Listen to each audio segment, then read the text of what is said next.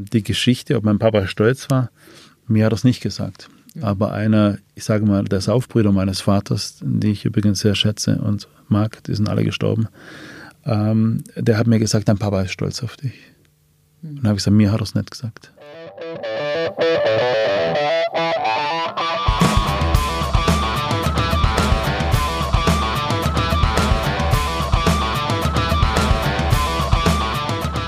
Willkommen zu einer neuen Folge von Sachs Pauli. Heute ist Michael Stahl bei mir und Michael ist äh, Buchautor, war Bodyguard für ein paar wirklich wahnsinnig prominente Menschen. Ich glaube, der prominenteste davon Muhammad Ali, der wohl berühmteste Boxer aller Zeiten. Äh, hat auf Schauspieler aufgepasst, auf Sänger aufgepasst, sein Leben für sie riskiert, ist Selbstverteidigungstrainer, ähm, Eigentümer einer Kampfsportschule, Ehemann, Vater von zwei Kindern und hat ein ziemlich spektakuläres Leben gelebt bisher. Und dass er überhaupt heute hier sitzen kann und das uns erzählen kann, hat einen ziemlich besonderen Grund. Dazu kommen wir aber später. Willkommen, Michael. Schön, dass du da bist. Hallo, Andrea. Schön, hier zu sein. Ähm, wenn man sich deine Biografie so in kurzen Worten, wie ich sie gerade äh, gesagt habe, anhört, kommt man nicht unbedingt darauf, dass du einen ziemlich anstrengenden Start ins Leben hattest eigentlich. Was war los bei dir in der Kindheit? Also erst mir ist immer ganz wichtig zu sagen, dass mein Vater, der ist vor neun Jahren gestorben, mir die Genehmigung gegeben hat, über all das hier zu sprechen. Also ich habe hier eine absolute Freiheit. Äh, mein Vater war Alkoholiker, er ging jeden Tag in die Kneipe. Also ich habe nie erlebt, dass er eine Arbeitstasche nahm und dann äh, einen Arbeitsplatz ging. Und dann äh, sind wir sehr armselig aufgewachsen, haben sehr armselig gelebt in einem Haus ohne Badezimmer, ohne Dusche. Ich hatte kein eigenes Zimmer. Ich habe bis zum 14. Lebensjahr im Schlafzimmer meiner Eltern verbracht. Und dann sind diese Nichtssätze, diese drei, du bist nichts, aus dir wird nichts und du kannst nichts, ja. Und diese Sätze hinterlassen Spuren, ja. Und die hat dein Vater gesagt. Die hat mein Vater gesagt, wieder. aber später habe ich dann erfahren, dass er die Sätze auch gehört hat. Er hat es letztendlich nur weitergegeben. Ja. Mhm. ja, das war mein Start ja in dieser Armut und mit vielen Verletzungen, geschlagen, getreten, bespuckt und äh, mit einem großen Mangel an Selbstwert. Was war mit deiner Mutter? Meine Mama lebt, ja. Meine Mama mhm. ist bei mir zu Hause, ja. Wir wohnen unter einem Dach. Meine Mama war auch diesen Dingen sehr oft hilflos ausgesetzt und ähm, aber ähm, ja, sie war ohnmächtig oft. Hm. Konnte dir in der Situation also auch nicht wirklich helfen? Ja, sie war schon ein Stück weit mein Fels in der Brandung. Ja, also sie ist und war eine tolle Frau. Ähm, also wenn es in der Schule darum ging, einen Elternabend zu besuchen, dann war ich froh, wenn meine Mutter hin ist, weil meine Mutter war nicht peinlich. Meine Mutter kann sich ausdrücken, ist eine tolle Frau und ähm, aber auch da steckt eine Geschichte dahinter wahrscheinlich, warum sie nicht großartig eingreifen konnte, denn auch ihr hat man das nicht vorgelebt. Mhm. So wie das oft ist bei äh, Elterngeschichten, dass die Kinder doch genau. viel mit, mitnehmen, äh, mehr oder weniger bewusst. Ähm, diese, du sagtest gerade, sie war nicht peinlich. Dein Vater war dir oft peinlich, ne? Ja, natürlich. Also mein Vater, das kam auch mal vor, dass er mal besoffen im Dreck lag. Ja, und ich habe meinen Vater nicht nur einmal verleugnet als Kind, als Jugendlicher. Also das kam dann mal vor, dass er auf dem Sportplatz irgendwo in einem, im Matsch drin lag, besoffen. Da kamen Mitschüler, die meinen Vater nicht kannten und mich fragten, ja, wer ist denn das? Und dann habe ich gesagt, den habe ich noch nie gesehen. Ja. Mhm. Und ich bin meinem Vater 37 Jahre aus dem Weg gegangen. Ja. Ich, ich musste nach Amerika gehen, nach Afrika gehen, nach England gehen, um zu trainieren und äh, Projekte zu machen. Aber zu Hause habe ich mich immer seltener blicken lassen, weil die Gefahr bestand, dass mein Vater über den Weg läuft. Hm. Zu Hause ist Bopfingen, das Dorf, in dem du äh, als Kind gelebt hast. Weltstadt. Weltstadt, Entschuldigung, wo du auch heute noch lebst. Absolut. Ähm, dein Vater hat ähm, sehr nah bei dir in der Nähe gewohnt, als du dann auch ausgezogen warst. Ähm, und trotzdem hast du ihn wirklich lange nicht gesehen und nicht besucht und versucht, äh, ihm nicht zu begegnen auf der Straße. Ne? Wie schafft man das bei so einer kurzen Distanz? Ich bin ihm schon öfters begegnet, aber dann auch wortlos oder wenn ich in den Supermarkt reinkam und er, ich habe ihn gesehen, dann bin ich in einen anderen Laden gegangen, wollte ich in eine Bäckerei gehen und ich habe gesehen, dass er äh, an der Theke steht, dann habe ich eine andere Bäckerei besucht. Also dieses, äh, dieses Spiel, dieses Versteckspiel und dieses Flüchten, das habe ich über viele Jahre betrieben. Und wenn wir uns begegnen, dann manchmal war es mit Respekt, mit Distanz und äh, manchmal hat es sehr schnell im Streit geendet. Mhm. Du hast dann als junger Mann angefangen, ähm, selbstständig zu arbeiten um sozusagen das Schicksal deines Vaters nicht auch selbst zu erleben. Also Arbeit war dir von Anfang an sehr wichtig. Ja, mein Vater hat drei Dinge aus meiner Sicht grundlegend falsch gemacht. Das heißt, er hat nicht gearbeitet, also war es für mich völlig klar, ich muss viel arbeiten. Er hat nicht, er hat getrunken, also war für mich klar, äh, du darfst nicht trinken. Und ähm, er hat geschlagen und verletzt und ich wollte nicht schlagen und verletzen. Und ich habe mich dafür entschieden, 10.000 andere Fehler zu machen. Wer macht die nicht? Ähm, du sagst nicht schlagen und nicht verletzen. Jetzt ist aber eine Kampfsportschule nicht unbedingt äh, der, ich würde mal sagen, körperlich unspektakulärste Job, den man sich suchen mhm. kann. Ging es darum, dich zu verteidigen? Also diese Kampfsportgeschichte hat damit begonnen, ähm, weil mein Leben ein Kampf war. Deswegen habe ich Kampfsport gemacht. Und äh, ich bin dann später auch in den Sicherheitsdienst gegangen, aus einem einzigen Grund, weil ich Sehnsucht nach Sicherheit hatte. Damals war das für mich wichtig, dieses Kämpfen, ja, weil ich so viele Konflikte in meinem Leben hatte und ich wollte Grenzen setzen, dass mir keiner mehr wehtut. Und irgendwo immer so im Hinterkopf, euch zeige ich es noch allen, ja. Aber wie gesagt, auch da getrieben von, von Verletzungen, von Minderwertigkeit. Und heute betreibe ich Kampfsport ganz anders. Heute einfach nur, weil ich Spaß habe dran und weil es mir, ja, weil ich es sehr, sehr wichtig finde, das zu schützen, was man liebt. Und Liebe ist mein Motor, auch zu kämpfen. Das heißt, ich weiß nicht, wenn der Hörer hier Kinder hat, ja, und die Hörerin, die wird ihre Kinder verteidigen, ja, egal was kommt. Und Liebe ist ihre Motivation und darum geht's. Das war aber damals nicht so, als es angefangen hat. Das war damals nicht so. Nein, nein, ich musste hart trainieren, ich musste Privatstunden nehmen. Ich habe mit Schülern von Bruce Lee trainiert. Ich bin nach England mit dem Auto gefahren. Ich bin nach Amerika geflogen. Ja, ich wollte ganz, ganz viel erreichen, ganz viel Input äh, in mich aufsaugen, ja, und einfach um besser, schneller und was weiß ich was nach vorne zu kommen, um Urkunden zu erhaschen und einen schwarzen Gürtel und was weiß ich was alles. Und als ich diese Dinge erreicht habe, war ich auch nicht glücklich. Hm, das heißt, die fehlende Anerkennung, die du da gesucht hast, hast du jetzt in sportlichen Erfolgen nicht immer gefunden. Kurzzeitig, ja. Mhm. Man, man, kennt ja viele Geschichten, ja, von vielen prominenten Menschen, ja. Das, ich habe mal ein Buch gelesen, dass 80 Prozent der sehr erfolgreichen Menschen es ihrem Vater zeigen wollen, ja. Ich habe mir viele Biografien angeschaut und ein Reinhold Messner zum Beispiel als Beispiel zu nehmen, der, der musste auf den Mount Everest gehen, ja, und hat sich da die, die große Erleuchtung äh, erhofft und er kam dann runter und wie ich gelesen habe in seiner Biografie, ging es ihm dann seelisch gar nicht gut, ja. Und so war es dann eigentlich bei mir auch. Ich habe äh, dann die Dinge erreicht und habe mich gar nicht glücklich gefühlt, kurzzeitig, ja, aber dann war das wieder verpufft und es war eigentlich dann danach noch schlimmer wie vorher. Hm. Du hast wahnsinnig viel gearbeitet und in dieser Zeit auch äh, deine erste Ehe eigentlich kaputt gemacht, ne? Ah, nicht eigentlich. Also, ich habe sie schon kaputt gemacht. Ja. Und zwar, ich habe ja Tag und Nacht manchmal gearbeitet. Ich war dann in einer Diskothek. Ich habe in der Firma ganz normal gearbeitet und habe dann habe ich das Angebot bekommen. Ich habe mal eine Vorführung gehabt in einer Diskothek und der Besitzer hat gesagt, ja Mensch, toll, super, ähm, hast nicht Lust bei mir mal äh, äh nach dem Rechten zu schauen und hey, der vertraut mir, hey, der traut mir das zu ich werde nie vergessen, wie ich dann 93 oder 94, ich weiß nicht mehr ganz genau, so ein T-Shirt bekam, da stand dann links Security drauf. Ich glaube, ich bin dann immer links vorne gelaufen, dass die Leute sehen konnten, da steht Security drauf. Das war so wie so ein Siegel. Ja, du bist wertvoll, ja, du bist geachtet, jetzt schaust du hier nach dem Rechten. Und ähm, aber ähm, ich war nicht zufriedengestellt. Ich habe dann manchmal um zwei, drei Uhr morgens Feierabend gehabt, ja, und bin dann nach Hause, habe eine Stunde geschlafen und bin in die Frühschicht gegangen, ja. Nicht gerade die perfekte Voraussetzung für ein Familienleben. Nee, katastrophal. Ja, Zumal gesagt, auch schon ein Kind da war. Ne? Genau, ein, mein Sohn Manuel, der Jahrgang äh, 94 ist, ähm, ist ich habe die wichtigsten Dinge, die man mit seinem Kind tun sollte, die habe ich kaum gemacht. Was würdest du nachholen, wenn du heute könntest? Äh, die sind nicht meine Gedanken. Ich, ich, wir nicht. können auch nie etwas nachholen. Wir können auch nie etwas einholen. Wir können nur ab heute es anders machen und daraus lernen. Aber ich habe viele Kinder und Jugendliche in verschiedenen Ländern nach ihrer Sehnsucht gefragt. Ist auch so, wenn du heute mit Menschen zusammen bist, sind ja alle schlauer wie du selber. Und ähm, das ist nicht mehr meine Intention. Ich möchte äh, den Menschen auf der Sehnsuchtsebene begegnen. Ich bin sehr oft auch mit Sterbenden und mit Drogensüchtigen zusammen. Ich frage sie immer nach ihrem Herzen. Ja. Sterbende bereuen meistens die Dinge, die sie nie getan haben. Ja. Mhm. Das sind die unfassbarsten, einfachsten Dinge, Liebe aussprechen. Und Kinder und Jugendliche frage ich, was ist deine größte Sehnsucht, mit deinen Eltern, mit deinen Freunden zu machen? Hat mir noch kein einziges Kind gesagt, vor dem Computer sitzen. Von tausend, noch nie. Mhm. Die Kinder wollen nicht vor irgendeiner Glotze sitzen. Die Was wollen, sind denn die Antworten?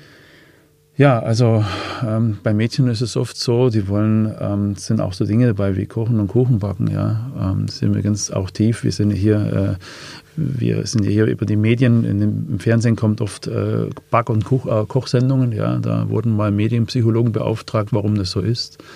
Und haben die herausgefunden, dahinter stecken zwei Sehnsüchte. Ich teile mit ihr und sitze mit ihr an einem Tisch, ja. Und äh, miteinander am Tisch sitzen ist wieder Identität. Ja, da lernen mhm. wir uns kennen, da hören wir den Klang der Stimme, da schaue ich dem anderen in die Augen. So kostbar. Also das steckt da dahinter. Und was Mädchen auch gerne machen, ist alles, was mit Sport und Natur zu tun hat: Schwimmen, Reiten, Radfahren. Und die Jungs habe ich gefragt, was ist eure tiefste Sehnsucht? Und also das ist so liebevoll, da haut es dich weg, echt. Äh, Baumhäuser bauen, fischen, klettern, am Lagerfeuer sitzen, Fußball spielen und Drachen steigen lassen. Ein Zwölfjähriger hat mir mal gesagt, sagt er, wenn ich das sage, lacht mich die Klasse aus. Sage ich, das kann passieren, aber ich lache dich nie aus, nie. Und dann sagt er, ich würde sogar mit meinem Papa auf den Mond fliegen. Hm. Und diese Dinge habe ich fast nie mit meinem Sohn gemacht. Ja. Und ich glaube, dass wenn wir unseren Kindern und Jugendlichen oder generell jedem Menschen auf der Sehnsuchtsebene begegnen und ihnen dann von unseren Niederlagen berichten, ist ein viel kostbarer. Ja, weil du willst etwas über das Herz deines Kindes oder deines Mitmenschen wissen, erzähl etwas von deinem Herz. Schämst du dich vor deinen Tränen, der andere wird sich vielleicht für seine Tränen auch schämen. Kannst du nicht über Niederlagen und Verluste sprechen, die anderen werden es auch nicht machen. Und so war es dann auch mit meinem Sohn. Das habe ich nicht gemacht, also wusste er nicht, wohin mit seinen Niederlagen, wohin mit seinen Tränen. Ich habe es mhm. versäumt. Was passiert ist, ähm, als deine Ehe in die Brüche ging und deine Karriere richtig Schwung nahm, darüber reden wir gleich, aber vorher machen wir ganz kurz Werbung. Werbung. Die erste gemeinsame Wohnung, die zweite Schwangerschaft, drei Zimmer, der vierte Stock, die fünf Nachbarn. Der erste Umzug, die Doppelhaushälfte, das dritte Kinderzimmer, Verkauf des Viersitzers, Hauptstraße 5. Der erste Hauskauf, die beiden Ältesten zum Studieren, das dritte Haustier, vier Kilometer in die Stadt, 25 Jahre zusammen. Unser Leben wandelt sich und mit ihm unser Zuhause. Gut, wenn man einen Partner hat, der in all dem Wandel den Überblick behält. Bauerimmobilien. Immobilien sicher kaufen und verkaufen seit 1994. www.bauer ohne e-immobilien.de Wir sind wieder da und ähm, sprechen darüber, wie sich deine, die beiden Aspekte deines Lebens eigentlich in zwei völlig verschiedene Richtungen entwickelten. Privat, also im sozialen Umfeld, ging es eigentlich bergab. Und ähm, das, wonach du dich so gesehnt hast, nämlich Anerkennung und ich bin was, ich kann was, ich bedeute was, das ging richtig durch die Decke. Du wurdest ähm, zum Begleiter von lauter Prominenten. Wie ist das gekommen? Also da gab es erstmal Tausende, die waren besser wie ich, um das ehrlich zu sagen. Ja. Aber ich hatte ähm, viele Leute kennengelernt in, in, in, der Kampfsportszene drin und die kannten wieder jemanden, wieder jemanden. Und so landete ich eines Tages dann als Subunternehmer bei einem Sicherheitsdienst, der für die deutsche Fußballnationalmannschaft zuständig war, für die ganzen Boxkämpfe, die auf ARD, ZDF und RTL kamen, RTL Promi-Boxen das war mal wirklich riesengroß eine Zeit lang. Das war eine riesengroß. Da viele können sich vielleicht auch noch dran erinnern. Das waren die Zeiten auch von Henry Maske und Axel Schulz. Ja, mhm. ich, ich war dann auch mit Leuten mal kurzfristig unterwegs. Also ich habe immer so, so, so ein, zwei äh, Tagesprojekte gemacht. Also ich war nie längere Tage. Außer mit Ali, da war ich mal ein paar Tage unterwegs. Aber für die anderen Dinge, das ging immer so ein Tag oder zwei war ja mal mit Falco noch unterwegs, ja, oder mit dem Team Telekom, mit den Fahrradfahren über ein paar Tage. Also durfte ich unfassbar viel erleben und aber es war dann wie so ein Rausch, ja. Und dann hast du den bewacht und den hast du gedacht, das, vielleicht kommt das auch noch und da. Aber die wichtigsten Dinge habe ich in dieser Zeit versäumt. Mhm. Ähm, was ist das für ein Gefühl, wenn man weiß, man riskiert sein eigenes Leben im krassesten Fall, aber mit Sicherheit die Gesundheit für jemanden, zu dem man gar keine wirkliche persönliche Beziehung hat? Ähm, ich glaube, das war gar nicht so wichtig, sondern ähm, du stehst im Fokus, ja. Und das Adrenalin, das hat dir irgendwas gegeben. Oh, du machst was ganz Besonderes. Ich habe mich zum Beispiel ertappt, wenn ich auf Großveranstaltungen war, ja, und dann haben da tausend oder zweitausend Leute getanzt und gesungen und ich stand dann so abseits, ja, und habe so die ganze äh, Szenerie überwacht. Ich habe mich da irgendwo überlegen gefühlt, ja. Und ich bin keiner von diesen 2000, der da rumhüpft, sondern ich gucke nach eurer Sicherheit, damit ihr tanzen und feiern könnt. Das hat mir etwas Besonderes gegeben. Das war wie so ja, ich kann ich nicht beschreiben, es war was Besonderes. Und wenn du dann irgendwann mal Feierabend hattest und, und, und hast auch manch schwierige Situationen überwunden, dann war es ein gutes Gefühl. Es war so das Gefühl, du hast etwas Gutes getan, ja, für andere. Gab es mal wirklich heikle Situationen, wo es gefährlich wurde für dich? Sehr viele, ja. Also der Mensch ist sehr kreativ, wenn es ums Quälen geht. Der Mensch kann nicht nur über Internet sehr gut quälen oder über E-Mail und Facebook, da kann man heute super quälen und Menschen zerstören, aber auch so richtig vor Ort. Also einer wollte mir mal einen Barhock auf dem Hirn äh, äh, zertrümmern, der, der andere wollte meine, hat eine Flasche abgeschlagen, rannte auf mich los. Und das Highlight war, das war vor 19 Jahren, da wollte mir einer eine Feuerwerksrakete ins Gesicht schießen. Ja. Das war mal sehr kreativ. Also das ich, kann sehr übel ausgehen.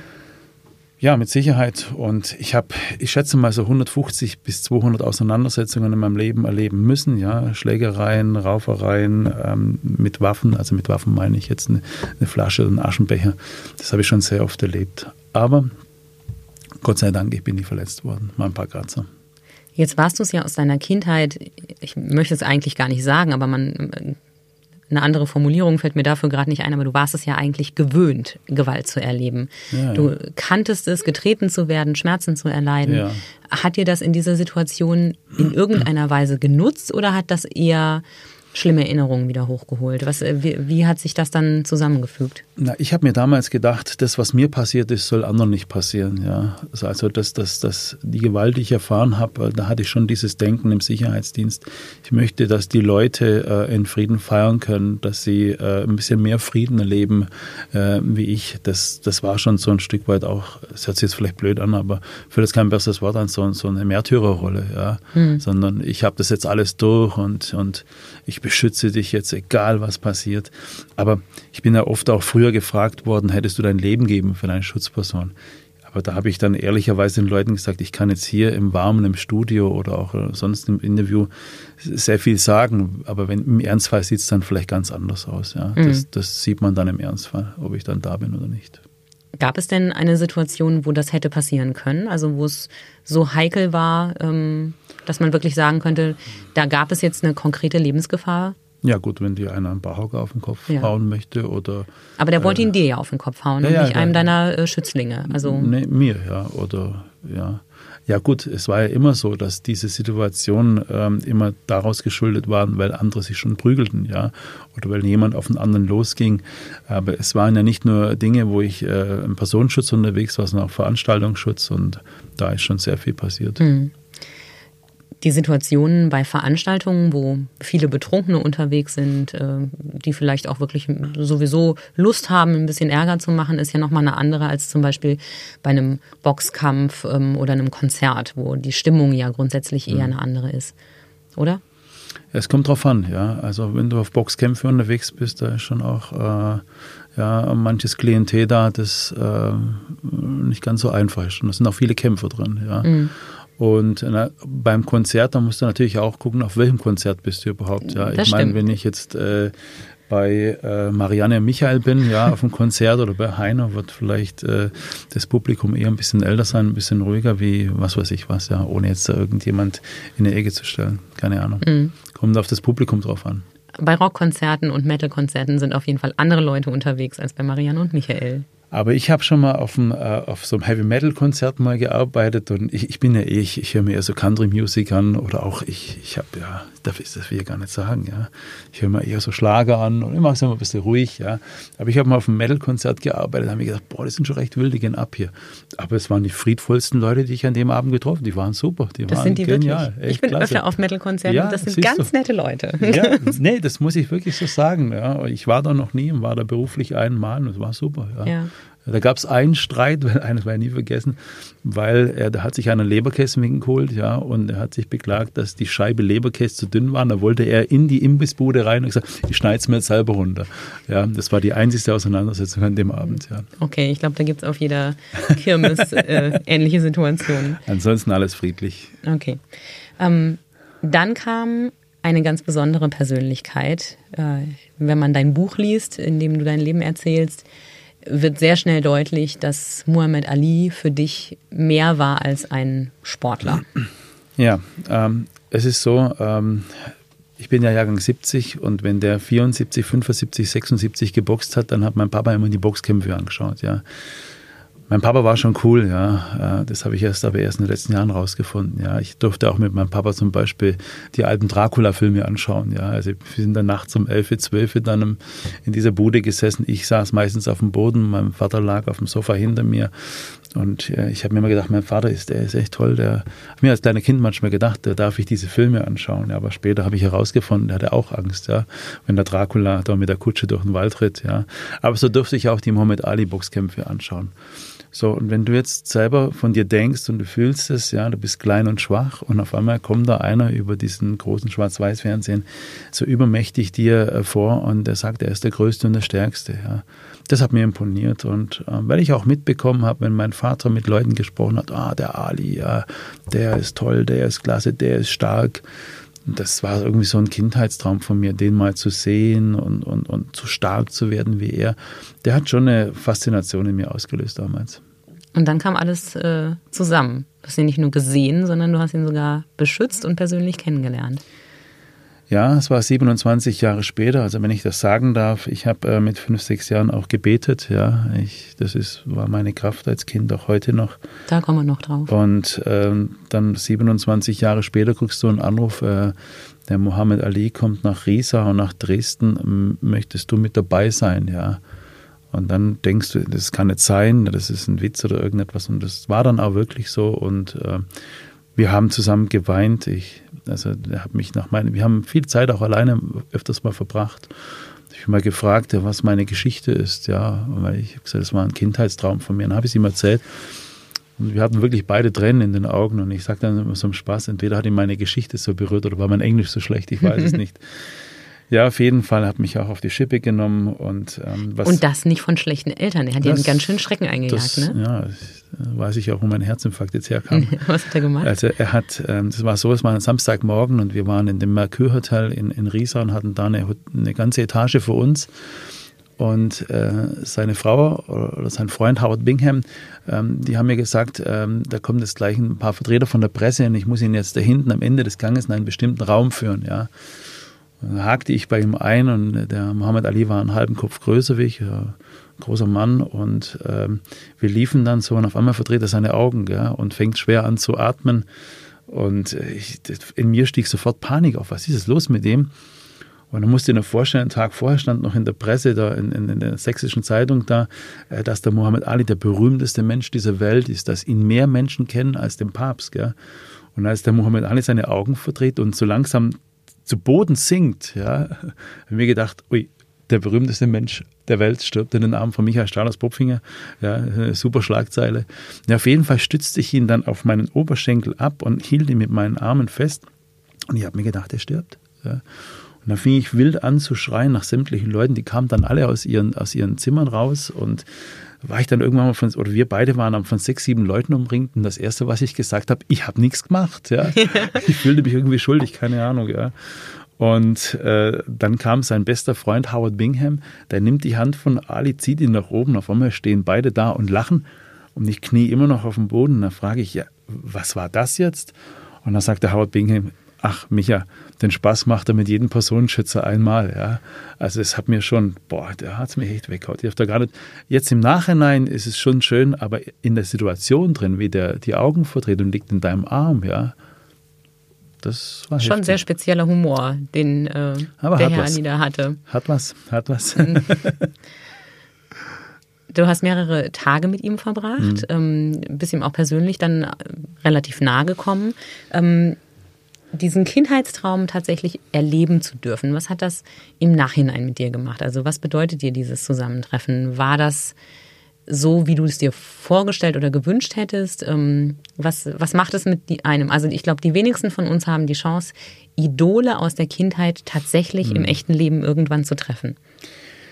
Also da war ja die Deutschlandpremiere des Films Ali, ja. Mhm. Und da waren dann äh, in dieser Erdgasarena, so hieß sie, glaube ich, 3000 Menschen da. Und ähm, ich war mit Ali zurückgezogen in einem Raum. Wir konnten dann über so einen über so einen VIP-Raum, über das Fenster dann praktisch die Leinwand sehen. Wir haben den Film für uns alleine angeschaut, also nicht im Publikum. Das war sehr bewegend, weil ähm, da gab es dann eine Reissuppe an diesem Abend und er hat sich die Hosen verkleckert. Er hatte schon Parkinson zu der Zeit. Genau, es ne? war 2002. Wobei ich immer sagen muss, am, am, zu Beginn des Tages damals habe ich so das Gefühl gehabt, er war gut bei Kräften. Ja, und je, je mehr die Kräfte des Tages verbraucht waren, desto schlechter ging es ihm. Und es war halt abends die Veranstaltung, ich schätze mal so 19 oder 20 Uhr, weiß ich nicht mehr ganz genau. Und auf jeden Fall hat er sich die Hosen verkleckert, ja. Mhm. Und, und dann habe ich ihm die Reissuppe gelöffelt. Und äh, die löffelte ich ihm wirklich unter Tränen, ja. Weil da sitzt derjenige, wo du 74, 75 äh, äh, gehofft hast, ihm zu begegnen, weil er so groß und weil er so stark ist. Du als, als kleiner, zerbrechlicher Knirps. Und es ist die Geschichte andersrum. Jetzt fütterst du ihn, weil er sich nicht mehr selber äh, den, den Löffel zum Mund führen kann. Also das hat mich, das hat mich unfassbar berührt. Ich habe die ersten 37 Jahre als Mann nicht viel geweint oder kaum, ja, aber ähm, in dieser Szene und wo wir uns dann am nächsten Tag dann auch so persönlich begegneten, das da sind Tränen gelaufen. Jetzt war diese Verbindung mit Ali ja auch was, was dich wiederum mit deinem Vater verbunden hat. Diese gemeinsamen Fernsehabende auf der Couch, wo dein Vater dann doch für dich irgendwie cool und toll und bewundernswert war. Ähm, wie hat er denn darauf reagiert, dass sein Sohn, dem er immer mhm. gesagt hat, du kannst nichts, du wirst nichts, mhm. äh, du bist nichts, äh, plötzlich diesen, diesen Menschen getroffen hat? Also eins wollte ich gerade eben noch sagen. Ähm, mir ging es vielleicht, ich, sorry, wenn ich den Herrn Messner jetzt hier zum zweiten Mal zitiere, aber mir ging es ähnlich wie ihm. Jetzt war ich da oben, habe ich das erreicht, jetzt war ich auf meinem persönlichen Mount Everest mhm. und äh, ich war danach kaputt. Ja meine Sehnsucht war nicht gestillt. Ich bin dann danach eine Woche ins Franziskanerkloster gegangen nach Eckenfelden ja, und äh, musste erstmal zur Ruhe kommen. Und ähm, die Geschichte, ob mein Papa stolz war, mir hat das nicht gesagt. Mhm. Aber einer, ich sage mal, der Saufbrüder meines Vaters, die ich übrigens sehr schätze und mag, die sind alle gestorben, ähm, der hat mir gesagt, dein Papa ist stolz auf dich. Mhm. Und dann habe ich gesagt, mir hat er es nicht gesagt. Mhm. Ja, ja, aber sein, seinen Kumpels hat er gesagt. Ich bin stolz auf meinen Sohn. Ja. ja. Du hast schon mehrfach erwähnt, also dass du als Kind gebetet hast und ähm, dass du nach dieser wahnsinnig aufreibenden Zeit als Personenschützer und äh, Kampfsportler für eine Woche ins Kloster gegangen bist. Mhm. Das ist kein Zufall, dass es ähm, ausgerechnet ein Kloster war und es ist auch kein Zufall, dass du als Kind schon gebetet hast. Denn diese ganze Kraft und ähm, das, was du über Liebe und Sehnsucht sagst, das hat bei dir einen äh, sehr tiefen Grund. Genau. Ähm, ich war ungefähr auch so vier, fünf Jahre alt, äh, als wir äh, in dieses Häuschen da zogen, ja. Und da hatten wir äh, so ein kleines DIN A5 großes Jesusbild und hat das fasziniert. Da war ein Mann drauf mit Löchern in den Händen, der mich liebevoll anschaut. Und ich weiß noch, als Kind bin ich dann zwei Meter nach links gelaufen und das, das Bild hat mich angeschaut bin zwei Meter nach rechts, das Bild hat mich angeschaut. Und eines Tages, da war der große Tag, da wollte ich Jesus überlisten.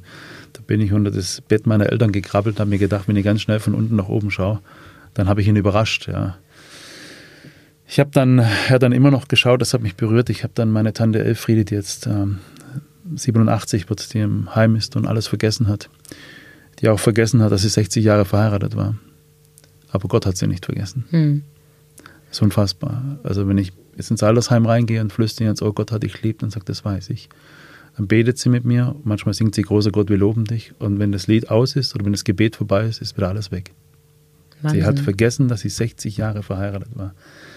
Und äh, meine Tante äh, hat mich diesbezüglich erzogen, auch meine Oma, die ist 1984 gestorben und äh, ich bin ähm, ganz normal evangelisch, bin aber in der katholischen Kirche groß geworden, weil früher wurden, wurde man so getauft, wie die Mama praktisch getauft war.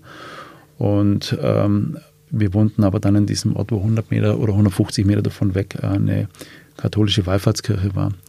Und da war der leidende Christus äh, hin, hinter, hinter ähm, an der Sakristei da hinten und in Lebensgröße. Und wenn Menschen mir wehgetan haben, dann bin ich da runtergerannt und habe gesagt, heute haben sie mir wehgetan. Und mir war, als würde er sagen, das kenne ich, mir haben es auch wehgetan. Mhm. Und äh, als mein Vater mich an meinem 8., 9. Geburtstag bespuckte, das war mein Geschenk damals, da bin ich auch wieder zu ihm gerannt und habe gesagt, du, heute haben sie mich bespuckt. Ja. Und ähm, da war mir, als würde er sagen, das Anspucken kenne ich auch. Und daran hielt ich fest, ja, ähm, mal mehr, mal weniger, meistens aber weniger. Und ähm, ich hatte dann so eine Zeit, auch die letzten Jahre, wo meine Tante noch ähm, auch Kopf körperlich fit war, dass wir jeden Montag einen Tante, Tante äh, Micha-Tag gemacht haben, also bis vor zwei Jahren oder bis vor über einem Jahr. Und äh, sind wir montags immer in die Kirche gegangen, dann auf den Friedhof und dann Kaffee trinken. Und da habe ich dieselben Dinge gemacht wie damals als kleiner Bub. Ging zu meiner Tante dann da hinten raus und haben wir dann zusammen gebetet und oh, das geht jetzt auch nicht mehr. Aber das hält. Hm. Ja. Und ich war ja auch obdachlos mit 18. Hm. Ja, also es sind alles so Dinge und es ich weiß nicht, ob du mich noch fragst, sind da mehr Katastrophen in meinem Leben gekommen? Äh, zu den Katastrophen kommen wir noch. Wir haben ja zu, in diesem Podcast äh, Gott sei Dank ein bisschen Zeit, etwas detaillierter okay. zu sprechen und Katastrophen gab es ja genug. Ähm, worauf ich aber eigentlich erstmal hinaus wollte, ist die Tatsache, dass äh, Gott dir eigentlich schon recht früh zum ersten Mal das Leben gerettet hat. Ja, genau. Ähm, ich bin ähm, von dieser Kirche entfernt, 50, äh, 100 Meter, ein äh, Bahngleis. Und ähm, das war, glaube ich, unmittelbar, nachdem mein Vater mir ins Gesicht spuckte. Ich kann es aber nicht zeitlich genau benennen. Ich bin dann auf dieses Bahngleis gegangen. Das muss man sich das so vorstellen. Du stehst auf dem Bahngleis und siehst 50, 100 Meter links von dir die Kirche, dein Zufluchtsort. Und schaust dann ungefähr 150 Meter geradeaus und, und siehst dein Elternhaus. Das ist alles andere als ein Zufluchtsort. Genau. Und, ähm, und ich wusste manchmal nicht mehr, wohin. Und ähm, auch die Schule, ja. Wenn du deinen Wert nicht kennst, da, du wirst ständig vier, fünf Leute ertappen oder, oder die in die Quere kommen, die dich genau auf deine Wunde ansprechen, ja. Sie, sie sind die besten Psychologen, ja, wir alle, ja. Wir wissen ganz genau, was dem anderen wehtut, ja. Und da hacken wir drauf rum. Und äh, so wusste ich nicht mehr wen. Und ich habe dann als kleiner Junge auf diesem Bahngleis gebetet. Ich habe gesagt, ich kann das nicht mehr. Ich, ich will auch gar nicht mehr. Das wird morgen nicht aufhören. Das wird im Jahr nicht aufhören. Ich wusste, mein Vater war ab dem 29. Lebensjahr war Frührenten oder hat beschlossen, nicht mehr zu arbeiten. Das war mir klar.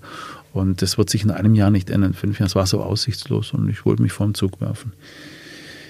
Ja, und damals, ich kann es nicht, äh, nicht richtig beschreiben, aber ich fühlte in meinem Herzen, dass alles, was ich da durchmachte, dass es meine Stärke wird und ähm, dass Gott mich lieb hat und etwas mit mir vorhat.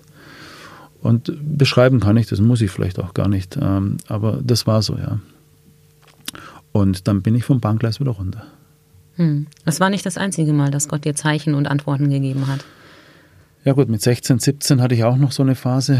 Ja, du bist ähm, verliebt, keiner erzählt dir etwas über Mannsein. Du ähm, weißt nicht, ähm, du klammerst, wenn du eine Beziehung hast, klammerst du, dann erlebst du sehr viel Ablehnung.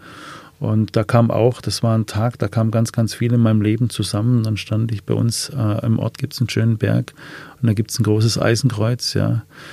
Ja, das waren nicht nur diese zweimal, wo ich mir das Leben nehmen wollte. Ich habe als Kind, ja, da gab es manchmal kaum eine Woche, wo ich nicht drüber nachgedacht habe. Und so war es auch an diesem Abend. Ich habe äh, in, einer, in einer sehr klaren Nacht äh, gebetet und ähm, in diesem Augenblick, wo ich dann meine Augen wieder auf, aufmachte, habe ich eine unfassbar schöne Sternschnuppe gesehen. So, so, so, so ein Licht in der Dunkelheit. Und du hattest um ein Zeichen gebeten, ne? Genau, richtig. Mhm. Ja, das war's, denke ich. Mhm. Ja vielleicht ganz kurz, ähm, wir sind alle sehr froh, dass du diesem Todeswunsch nicht nachgekommen bist, dass du diese Zeichen bekommen hast. Wir möchten an dieser Stelle ganz klar betonen, es gibt immer einen Ausweg und Absolut, es gibt immer, immer, jemanden, der Hilfe bietet. Es gibt Telefonnummern, die anonym genau. zur Seite stehen. Also wer diese Gedanken auch hat und äh, wer sich ähnlich unglücklich fühlt, wie du gerade äh, als Kind das getan hast, ähm, der möge sich bitte, bitte Hilfe suchen und nicht glauben, dass das der einzige Ausweg ist. Sehr wichtig. Das äh, mal kurz eingeworfen. Ähm, du hast gerade schon gesagt, du hast mehrere Katastrophen erlebt. Mhm. Ähm, welche hat dich denn am schlimmsten gebeutelt? Also du sprichst so ganz lapidar fast darüber, dass du als 18-Jähriger eine Weile obdachlos warst. Mhm. Das war, nachdem du entschieden hast, du willst im Haus deiner Eltern einfach nicht mhm. mehr bleiben, du hältst es nicht mehr aus. Hast ein paar Plastiktüten gepackt und bist gegangen. Ja, ich glaube, war fünf. Ich habe zu meinem Vater gesagt, wenn du mir noch ein einziges Mal wehtust, dann gehe ich. Ähm, aber man sollte hören, was der Satz überhaupt bedeutet. Mhm. Im Grunde habe ich ihm gesagt, Papa, weißt du eigentlich, wie lieb ich dich habe? Hm. Aber ist bei ihm wahrscheinlich so nicht angekommen. Liebe wird hier nicht erwidert und bevor hier eine Katastrophe passiert, muss ich gehen. Hm. Und äh, du musst jetzt, du musst mir einen Grund geben, um zu gehen. Ja. Und äh, das war so. Ich habe dann vor einige Wochen dann, ähm, ja, ich, ich wusste nicht wohin. Ich habe da mal geschlafen, da geschlafen und äh, kam irgendwie, habe ich mal um drei, vier morgens mal eine Übernachtungsmöglichkeit gefunden und es war eine sehr, sehr schwere Zeit. Aber der schlimmste Tag meines Lebens, das war der 23. Oktober 2010. Ich hatte eine Veranstaltung in Nürnberg und, ähm, ähm, und ähm, dann habe ich den schlimmsten Anruf meines Lebens bekommen. Und mhm. zwar, der Anruf war schon ein paar Mal auf meinem Handy drauf, aber ich hatte das Handy damals nicht dabei und so wurden dann mehrere Leute in der Veranstaltung angerufen, ähm, die, ähm, die mit mir dort waren und ich habe dann gemerkt, dass die Leute ganz aufgeregt den Saal verlassen haben und, ähm, und dann hat eine Dame zu mir gesagt, wir müssen mit dir reden. Also, was ist passiert? Äh, deine Frau hat eben einen schweren Autounfall gehabt. Hm, ich muss kurz dazu sagen, äh, deine zweite Frau, Meine du warst mittlerweile Frau, genau. wieder in einer genau. glücklichen Beziehung und genau. ähm, gerade Vater einer einjährigen Tochter. Genau, meine Tochter war damals 16 Monate alt. Mhm. Genau, mein Vater ist drei Monate davor gestorben. Mhm. Ja, ähm, ähm, wir haben noch gar nicht darüber gesprochen, dass ich mit meinem Papa versöhnt habe. Ja. Dazu kommen Kommt wir auch noch. Dazu kommen wir auch noch. Schön. Ähm, aber ja, der schlimmste erst, Tag erst die Katastrophe. Genau. Mhm. Ja, und ähm, na, ich habe mir nur gedacht, bevor wir, äh, dass wir die eine Katastrophe noch beenden, deshalb. ja, und dann, äh, ich, ich bin da jetzt gerade wieder drin. Ja. Mhm. Also ich, ich sehe gerade die, die Freundin, die vor mir steht und sagt, äh, die Freundin von uns, Freundin meiner Frau, die mir sagt, eben hat eine Familie einen schweren Autounfall gehabt. Ähm, in dem Auto ist jemand gestorben. Und dann habe ich gefragt, was ist mit meiner Frau, mit meiner Tochter? Weil die waren sofort unterwegs. Und dann hat man mir gesagt, ah, als man sie in den Krankenwagen getan hat, haben sie noch gelebt. Das war alles, was du wusstest? Das war alles, was ich wusste. Und du warst in Nürnberg und der Unfall hatte sich äh, in der Nähe von Aalen ereignet, ne? Genau, richtig. Zwei ähm, Stunden Autofahrt. Bin ich heute noch dran vorbeigefahren. Und ähm, das war dann so, dass ich ähm, ein Freund von mir, ein Polizeikommissar, zu mir gesagt hat, ich fahre jetzt in die Klinik nach Aalen. Und dann habe ich gesagt, Erich, äh, du fährst nicht. Ich fahre. Deine Aufgabe ist es, mit deinen Kollegen zu telefonieren und herauszufinden, ob meine Familie noch lebt und wie es ihnen geht. Das ist deine Aufgabe, habe ich gesagt. Und ich weiß nicht, in dem Augenblick, wo ich die Kraft hernahm und diese, diese auch Coolness, ja, da so robust zu sein. Und dann sind wir gefahren. Ich habe dann unterwegs, habe ich meinen Sohn angerufen, habe dann ähm, meine Tante, meinen Onkel angerufen, meine Schwiegerleut. Und den Rest der Zeit habe ich gebetet. Was auch sonst. Ja. Und das Schöne ist, ähm, der Name Gottes im Hebräischen heißt ja auf Deutsch, ich bin für dich da. Das ist für mich ein unfassbarer Trost. Ich, äh, auch wenn ich mit Sterbenden zusammen bin, ich bin für dich da. Ja, das ist, manchmal braucht man einfach auch nur einen Freund, der da ist der keine klugen Sprüche hat und kein, es passt schon, es wird schon wieder, sondern der einfach nur da ist. Und das habe ich diese zwei Stunden gespürt. Ich kam dann in die Klinik rein, dann hat man da mir, ähm, ich habe dann 15 Minuten bevor ich in der Klinik war, habe ich erfahren, dass ähm, meine Tochter relativ glimpflich davon kam und dass meine Frau gerade eben im OP um ihr Leben kämpft. Ja. Ja, und ähm, dann kam ich da rein und äh, meine Schwiegerleute haben mich empfangen und ich habe dann meine Tochter gesehen, die geschrien hat und die verbeult war. Sie hatte ähm, innere Verletzungen, hat den Schienenwadenbeinbruch und diverse Prellungen. Und ähm, ich ging dann mit meinem Freund Erich dann ähm, zum, zum OP und da haben wir mir aufgemacht und der Mann hat mir ja in relativ kurzen, klaren Sätzen Folgendes gesagt ich bin der Mann von Sandra Stahl und ähm, der hat dann gesagt, der Arzt, das dauert hier ein paar Stunden und ob sie durchkommt, das entscheiden die nächsten Tage. Tür zu und jetzt stehst du.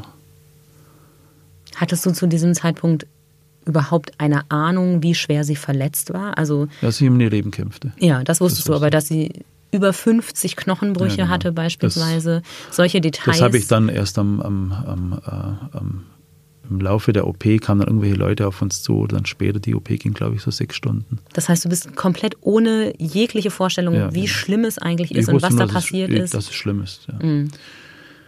Ja, und dann ähm, Abend, am Abend dann, ähm, ich habe am Abend davor einen Grabstein für meinen Vater gekauft. Mhm.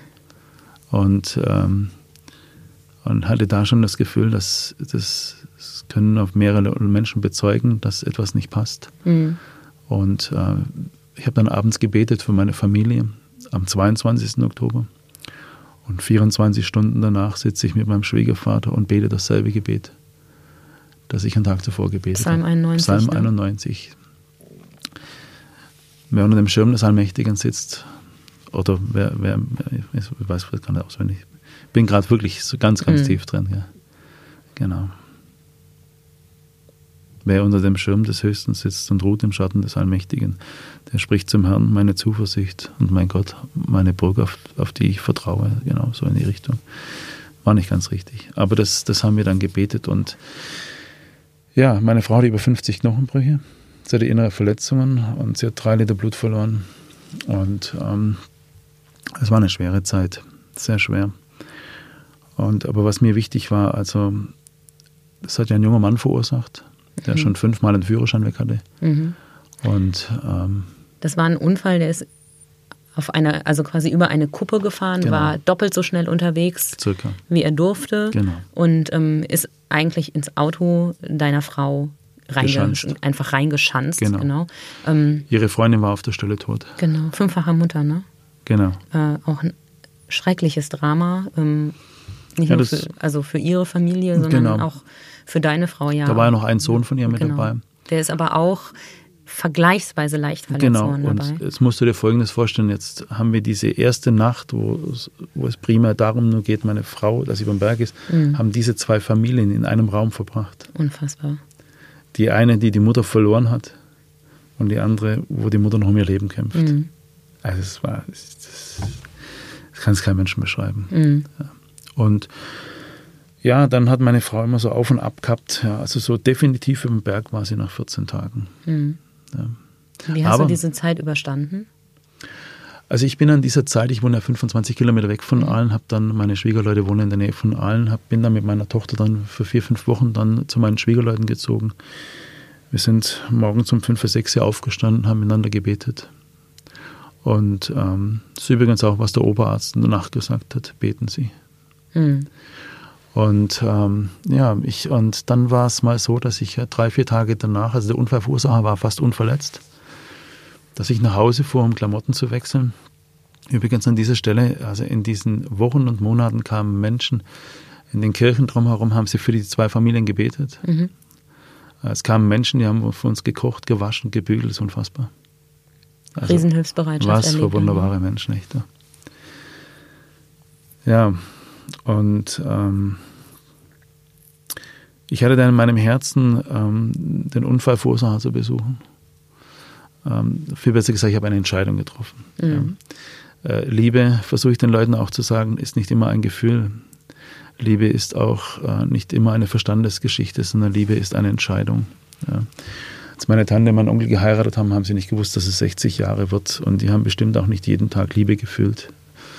Aber sie haben äh, Ja zueinander gesagt. Und so habe ich an diesem Tag, es war glaube ich ein Dienstagnachmittag, beschlossen, zu dem Unfallverursacher zu gehen. Ich bin zu seinen Eltern gefahren, ich habe die Adresse gehabt.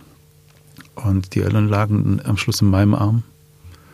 Haben gesagt, ähm, wir, ähm, wir haben nie gebetet. Seit dem Unfall haben wir angefangen zu beten weil sie mich gefragt haben, was sie für uns tun können. Sagen sie, können für meine Frau beten.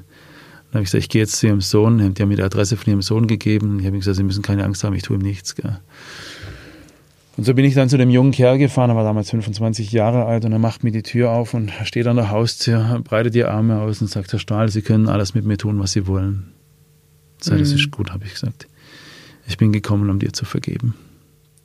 Und ich saß dann mit ihm in seiner Bude drin, die, die, die Rollos waren runter. Er hat mir auch von seinen dunklen Gedanken erzählt. Er hat gesagt, Herr Stahl, ich habe Menschen getötet und ihre Frau kämpft in ihr Leben und sie wollen mir vergeben. Ich verstehe das nicht. Das ist ja auch schwer zu verstehen. Dann habe ich gesagt, dann sage ich es dir jetzt. Habe ich gesagt, ich kann nicht mehr schlafen, habe ich gesagt. Mhm. Ich habe stetig Angst, wenn das Telefon klingelt und wenn es stille ist, habe ich Angst, dass es gleich klingelt. Und habe ich gesagt, weißt du, wenn ich jetzt anfange, dich zu hassen und Wut zu haben, dann werde ich die letzte Kraft verlieren. Aber diese Kraft brauche ich für meine Tochter, für mein Umfeld, für meine Frau und für mich selber. Ich vergebe dir nicht, damit du frei bist, sondern damit ich frei bin. Und ähm, ich war frei. Hat das tatsächlich sofort funktioniert? Bei mir hat es funktioniert. Meine Frau hat ihm ein Jahr danach eine Gerichtsverhandlung vergeben. Äh, meine Frau hat aber gesagt, insgesamt waren das sechs, sieben Jahre. Hm. Ähm, hat er sich denn bei dir sofort äh, also hat er dich um Vergebung gebeten? Hat er gesagt, dass es ihm leid tut? Oder ja, ist das, das dann er, erst das hat er mir öfters, das hat er mir dann an dem Nachmittag öfters gesagt. Und dann war es so, dass ein Jahr später die Gerichtsverhandlung war. Also meine Frau war dann in Reha und äh, viele OPs hinter sich gehabt und äh, sehr oft zum Physiotherapeuten, Doktor. Und also man muss auch, äh, auch noch sehen, dass meine Tochter damals praktisch in dieser enorm wichtigen Zeit, die ersten drei Jahre, ist, ist ja die Verbindung von Mutter und Kind unfassbar wichtig. Und äh, die, in diesem Jahr war die, war die Kleine immer wieder von der Mutter weggerissen. Mhm. Und ähm, genau, war eine schwere Zeit. Und ähm, dann ein Jahr danach war die Gerichtsverhandlung und als der Richter sich zum Urteilsberatung zurückzieht, musst du dir vorstellen, da waren hier 30, 40 Leute, die geschädigt wurden, die verloren haben, die verletzt wurden, die da sind Witwer entstanden, da sind Waisen entstanden, Halbwaisen entstanden ähm, und bei uns, äh, es war ja Katastrophe. Aber mein Schwiegervater und ich, wir hatten es auf dem Herzen, zu einem Unfallverursacher zu gehen. Der hat ständig in den Boden geschaut, der, die Tränen tropfelten auf dem Boden. Und dann sind wir zu ihm hin und haben gesagt, du, wir wünschen dir, dass du dein Leben in den Griff kriegst und von unserer Seite brauchst du nichts zu befürchten haben. Dann hat er zu mir gesagt, es tut mir leid. Dann habe ich gesagt, du, dann geh zu meiner Frau rüber und sag's ihr, nicht mir. Mhm. Und dann ging er zu ihr rüber und äh, gab ihr die Hand und hat gesagt, am liebsten wäre ich gestorben. Es tut mir leid, ich kann es mir rückgängig machen. Und dann hat meine Frau so geweint und hat gesagt, jetzt in diesem Augenblick habe ich dir vergeben. Das war der Startschuss für die Vergebung, weil dann hat es wirklich nochmal sechs Jahre gedauert. Mhm. Meine Frau hat dann auch eine Traumatherapie gemacht. Und das Ziel war, eines Tages wieder an diesen Ort hinzugehen, wo die Wunden entstanden sind, um frei zu werden. Und das hat sie dann auch zwei Jahre später gemacht. Mhm. Das macht ja sehr viel mehr kaputt als Knochen und äh, den Körper, wenn so ein wahnsinnig dramatischer Unfall passiert. Ja, genau. Also bei mir ist ja auch so, in, in diesem Jahr ist ein guter Freund von mir gestorben, mein Papa ist gestorben. Der Unfall war alles über Telefon. Ich habe äh, seit neun Jahren den Ton von meinem Telefon aus. Mhm. Und ich merke das auch heute noch, wenn ich, wenn ich ähm, zu Hause bin und meine Familie ist nicht da und ich höre das Martinshorn, ja, dann rufe ich hinterher. Aber das sind meine Baustellen. Also das ist auch so etwas, ich hätte vor 12, 13 Jahren nie über Ängste oder, oder über über Katastrophen in meinem Leben gesprochen. Mhm. Nie. Das kann ich heute und die Psychologen sagen, Dinge, die wir nicht aussprechen, die heilen sehr schwer. Deswegen ist dieses Reden miteinander sehr, sehr wichtig. Mhm. Wir machen noch mal eine ganz kurze Unterbrechung. Wir sind gleich wieder da. Werbung. Bicicli. La bicicletta. Velocipede. Le vélo. Head feet. La bicicletta. Ovaj bicycle. The bike. Bicyclette. Der Roschgeppel. Dein Fahrrad trägt viele Namen. Und dein Fahrrad hat Freunde. Bei den Fahrradprofis in Ravensburg und Biberach.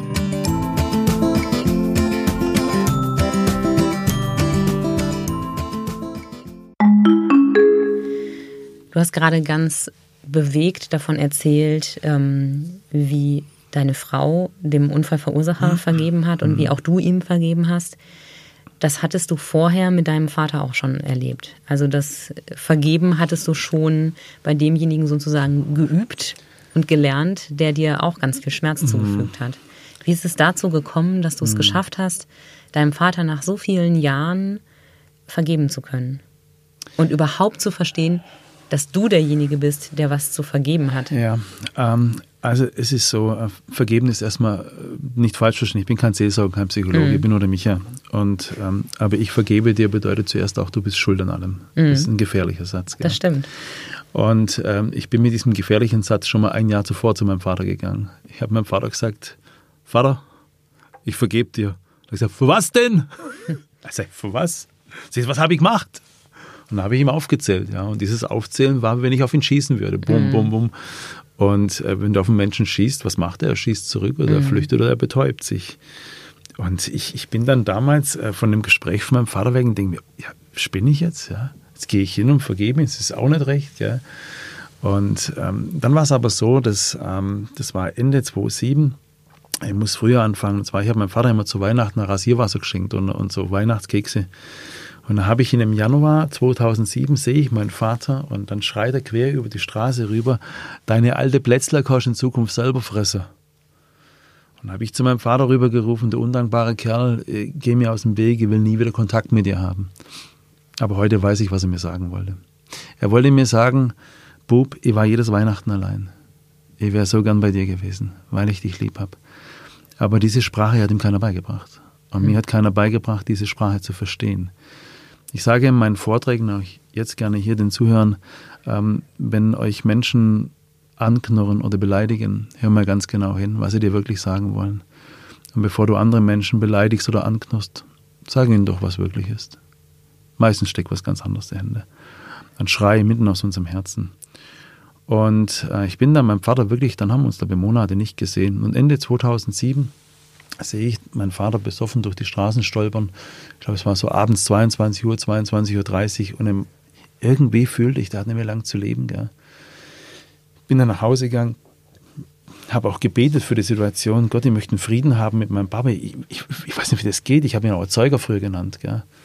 Und irgendwann, ich weiß nicht, zwei, drei, vier Nächte drauf, habe ich einen Traum gehabt, dass er gestorben wäre. Und dann bin ich aufgewacht am nächsten Morgen. Mein Vater wohnte damals in einer Kneipe in Zimmer Nummer 5. Und laut Google Map wohnte mein Vater 140 Meter von mir weg.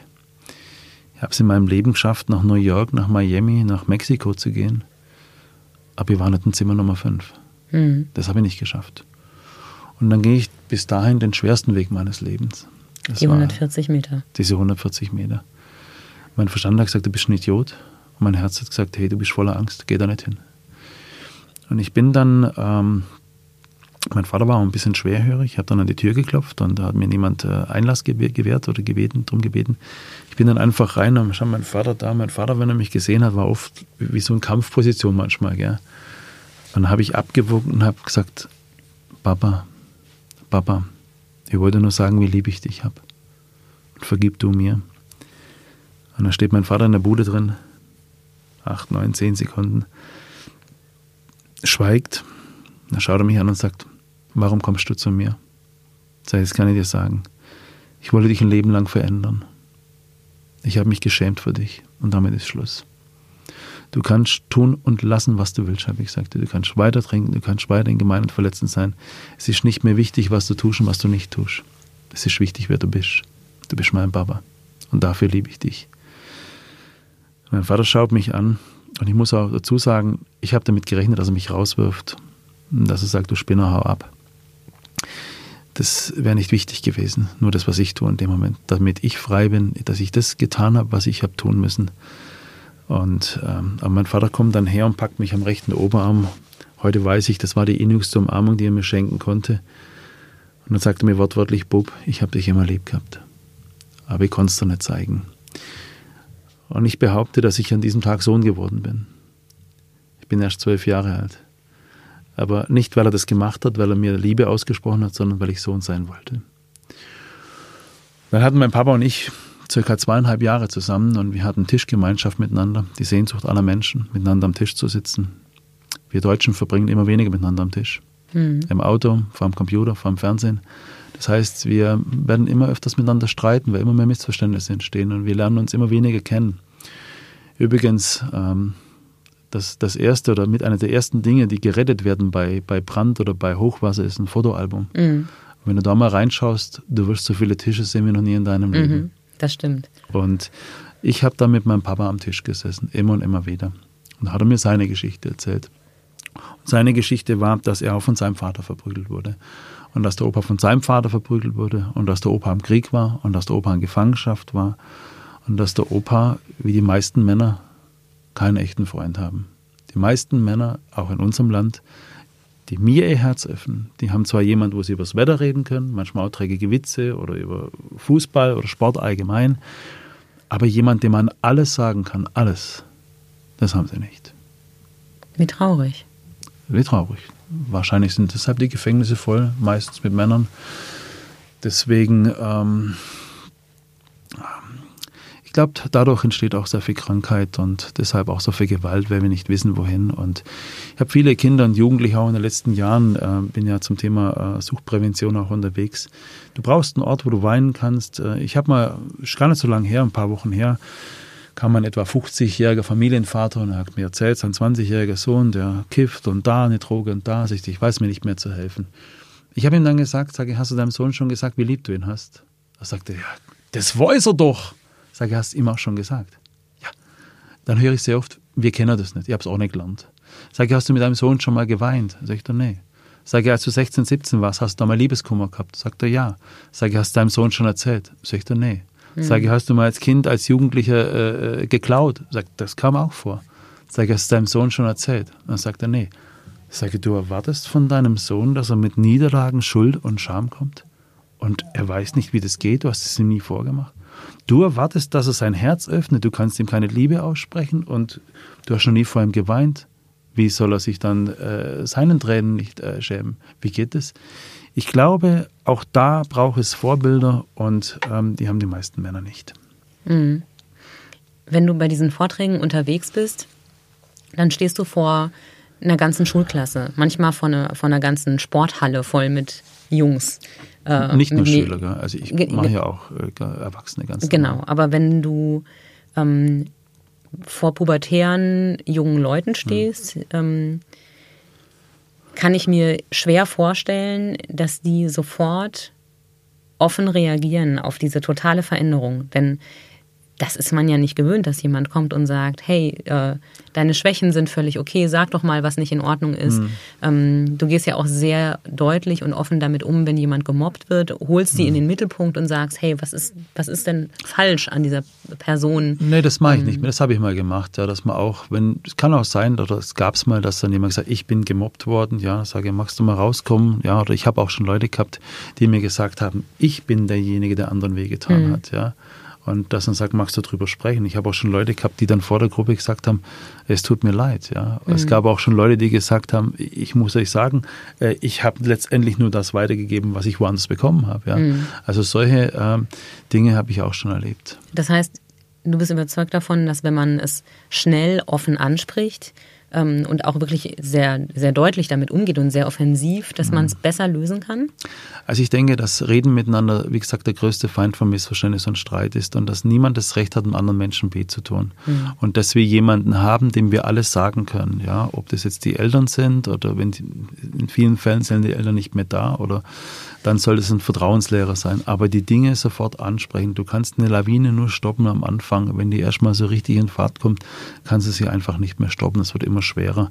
Ähm, manchmal sage ich, äh, ich habe ja auch eine Tochter, die wird elf, ähm, dass unsere Kinder sollten ihre Kämpfe, ihre Konflikte lernen, auch persönlich und alleine auszutragen.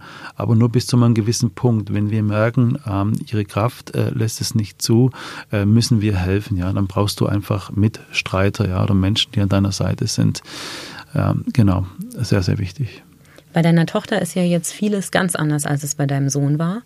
Ähm, du bist da, du bist zwar immer noch sehr beschäftigt, aber du hast diesen Fokus auf die Arbeit nicht mehr, sondern viel mehr auf die Familie, auch durch den schweren Unfall deiner Frau. Genau. Ähm, was machst du jetzt anders? Also wie verbringst du deine Zeit mit deiner Tochter?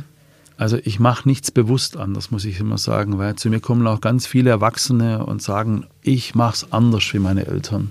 Das heißt, bist du schon ein Getriebener. Jetzt fängst du an zu vergleichen.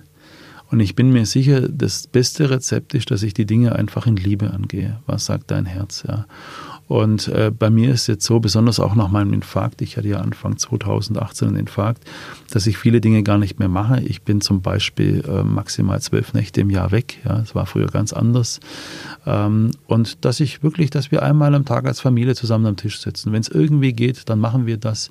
Das sind die Dinge. Und ansonsten, ich mache nichts anderes. Ich lebe jetzt nach meinem Herzen. Ja. Das heißt, wir spielen oft im Garten Fußball. Also wir haben jetzt keine, äh, wir sitzen nicht vor irgendwelchen Kisten und hupfen vor dem Fernseher rum, sondern da gehen wir in den Garten, ja, da, da hüpft dann die Oma mit, ja, die Oma geht ins Tor, weil wer nicht kicken kann, muss ins Tor.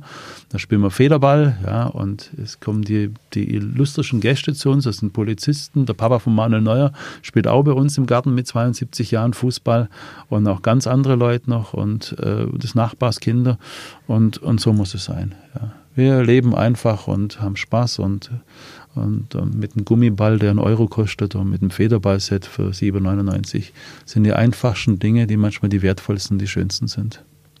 Hm, das stimmt. Und vor allem aber die Zeit einfach, ne, die du Absolut. für deine Familie hast.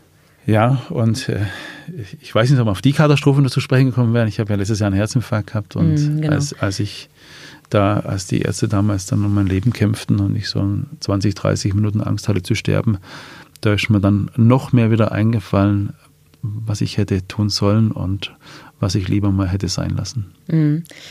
Dieser Herzinfarkt, das war wieder so eine Geschichte, wo ich beim Lesen deines Buches dachte, also irgendwie hast du aber auch ein Abo auf Zeichen äh, abgeschlossen. Mhm. Ähm, du bist fünf Minuten vor einer Herzklinik umgefallen, ne? Ja, genau. Ähm, steht aber nicht in dem Buch, steht woanders. Ja, dann habe ich, ich habe ja nicht nur das gelesen. ja, genau.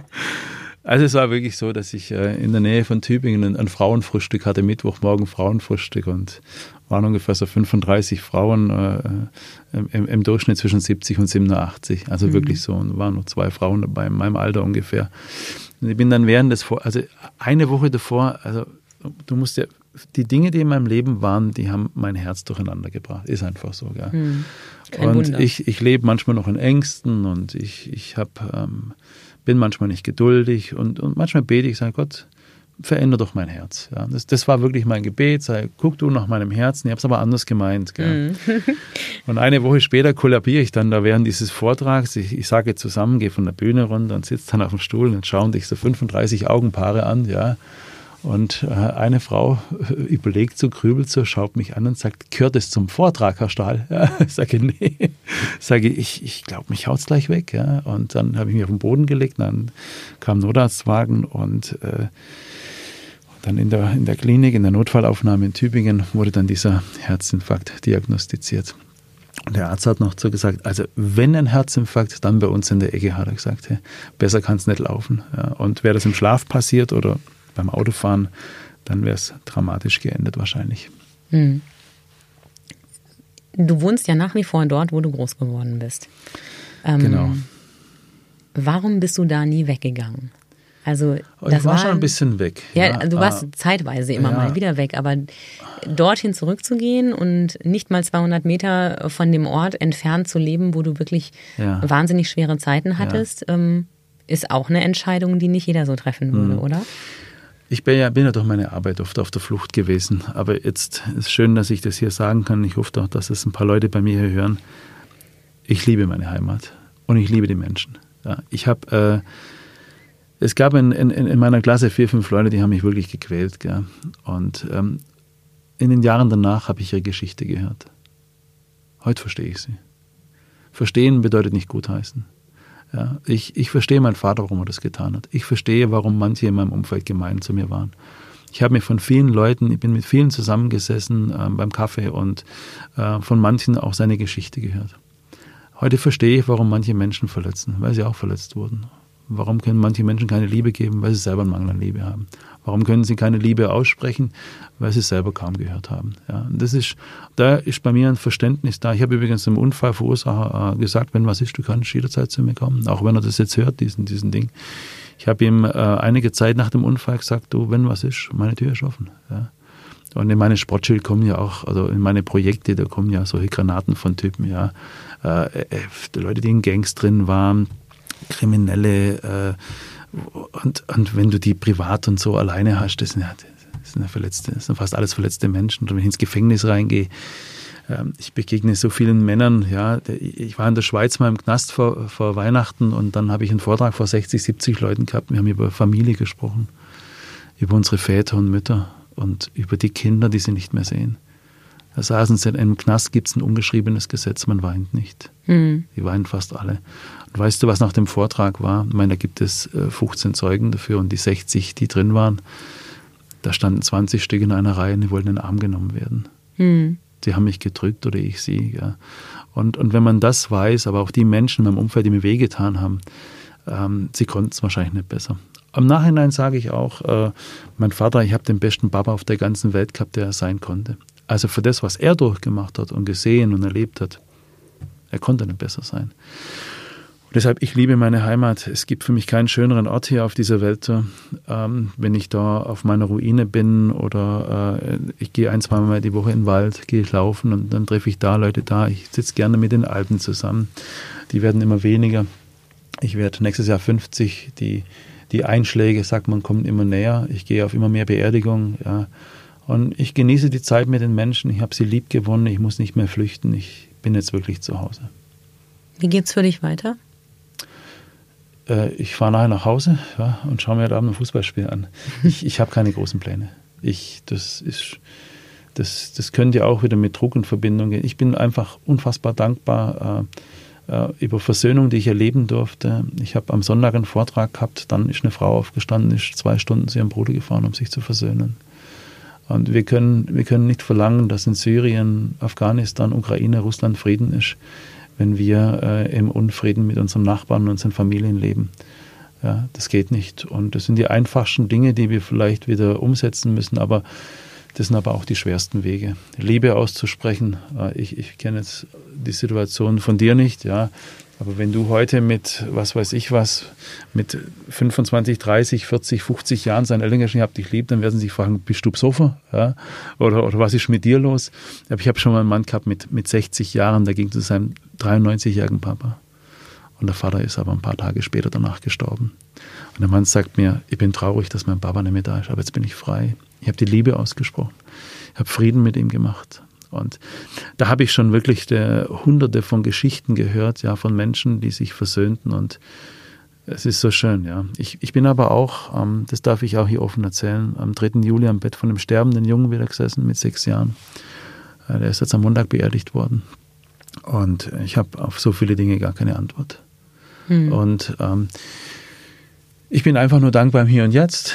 Ich ähm, und, und bin gespannt, was kommt. Ja. Und ich werde mein Bestes geben in der Hoffnung, dass der da oben den Rest macht.